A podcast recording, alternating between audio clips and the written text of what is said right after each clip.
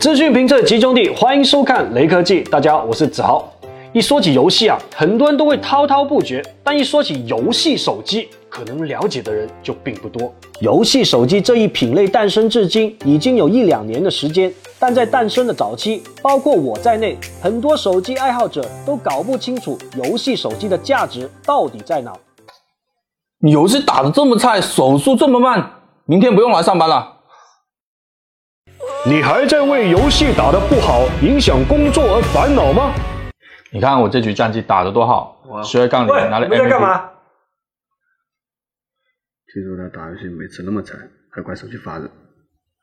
你还在为手机的卡顿而影响同事之间的关系而苦恼吗？别担心，属于你的拯救者来了。联想拯救者电竞手机二 Pro 搭载了6.92英寸 AMOLED 三星定制电竞五孔屏幕，采用最新的一四材料和钻石排列，支持144赫兹刷新率、720赫兹的多值采样率。手机背部搭载的全球首个、业界唯一的双涡扇增压液冷主被动一体中置散热系统，双涡轮增压风扇实现750次每分钟空气循环。那既然是游戏手机，那怎么能不玩游戏呢？对此，我们特意找来了当下最吃性能的手机游戏《原神》。《原神》这款游戏可以说是与争议相伴相生的，但对智能手机使用者来说，《原神》能够被大家熟知，并不是因为什么花边新闻，而是其出人意料的垃圾优化。《原神》作为一款开放世界游戏，硕大的地图面积和复杂的场景建模，给智能手机的运算性能带来了巨大的挑战。想要运行《原神》不难，但想要流畅且稳定的运行《原神》可不是一件易事。然而，在我们测试过这么多手机当中，联想拯救者手机二 Pro 是一款真正意义上能够稳定且流畅运行《原神》的产品。在测试中，在野外地图时，由于渲染压力相对较低，所以《原神》可以保持五十九到六十帧的帧率，游玩过程相当流畅。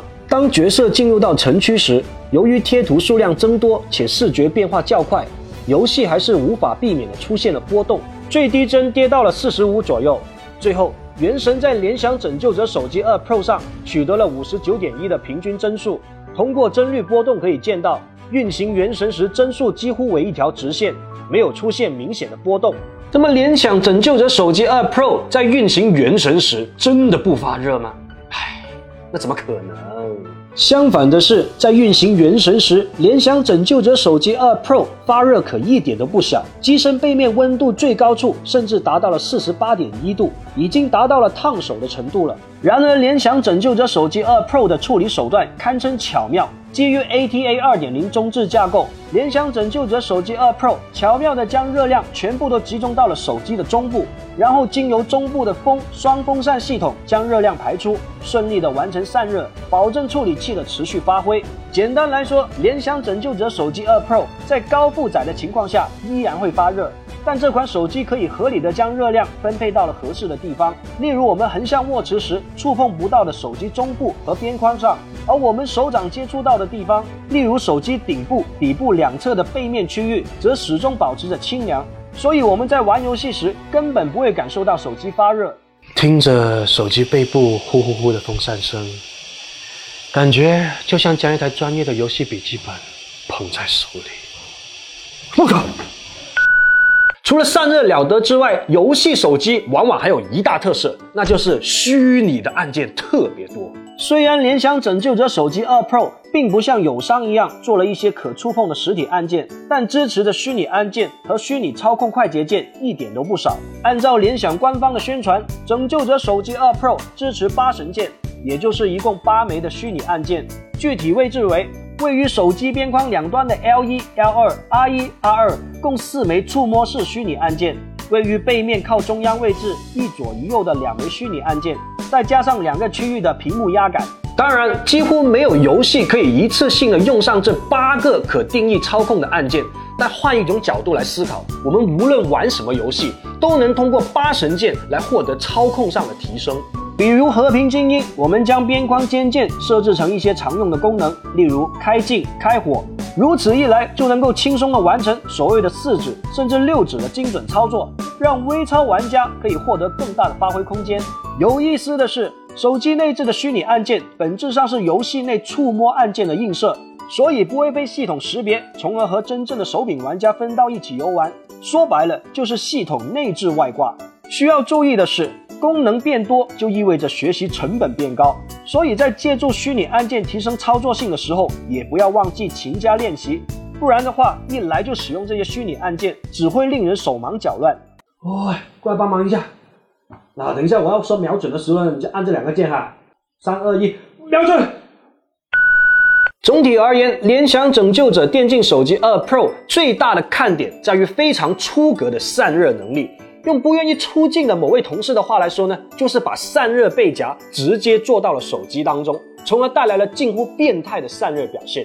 除此以外，联想拯救者手机二 Pro 还内置了一键超频模式，可以让骁龙八八八芯片输出拉满、满血运行。要知道，为了兼顾续航、发热等多方面的表现，大多数智能手机厂商在骁龙八八八的机型上都采取了相对保守的调度策略。然而，联想却反其道而行之，最大的底气就是来自于这套双风扇主动散热系统。这样说，岂不是完美的解决了骁龙八八八功耗发热的问题？当然，这样的设计呢，不是没有代价。散热能力变态强的背后，是以联想拯救者手机二 Pro 的轻薄还有重量换来的。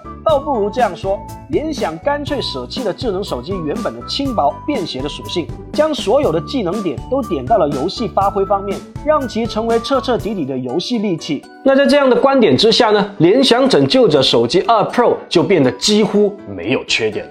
对游戏玩家来说，能够完美的运行游戏就是最好的产品，他们也只需要这样的产品。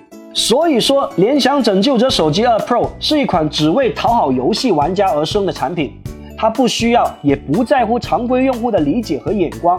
同时，九十瓦的快充和那比较出格的双吸口充电特性，豪爽的双 X 轴震动马达也是这种理念指导下的产物。一切都是为了让游戏更爽。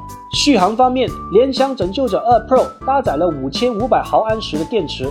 在实际测试当中，它的成绩如下：经过一个小时抖音、一个小时微博、一个小时一零八零 P 视频、一个小时王者荣耀，还有一个小时和平精英体验后，仍剩下百分之三十八的电量，续航能力非常不错。喂，你充电线用不用？不用了，怎么了？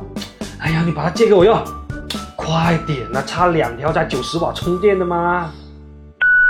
如果我们在评价一款日用手机，那联想拯救者二 Pro 似乎有些出格和不实用，因为它为了游戏牺牲了太多。但如果我们只是讨论游戏手机，那联想拯救者手机二 Pro 几乎就是发挥最好，甚至是最完美的那个。如果你是一名彻底的游戏发烧用户，只想买一款极致的游戏利器，那我们很难不为你推荐联想拯救者手机二 Pro。好了，以上就是本期视频的全部内容。如果你觉得还不错的话，还请点赞加关注一下。我们下期再见。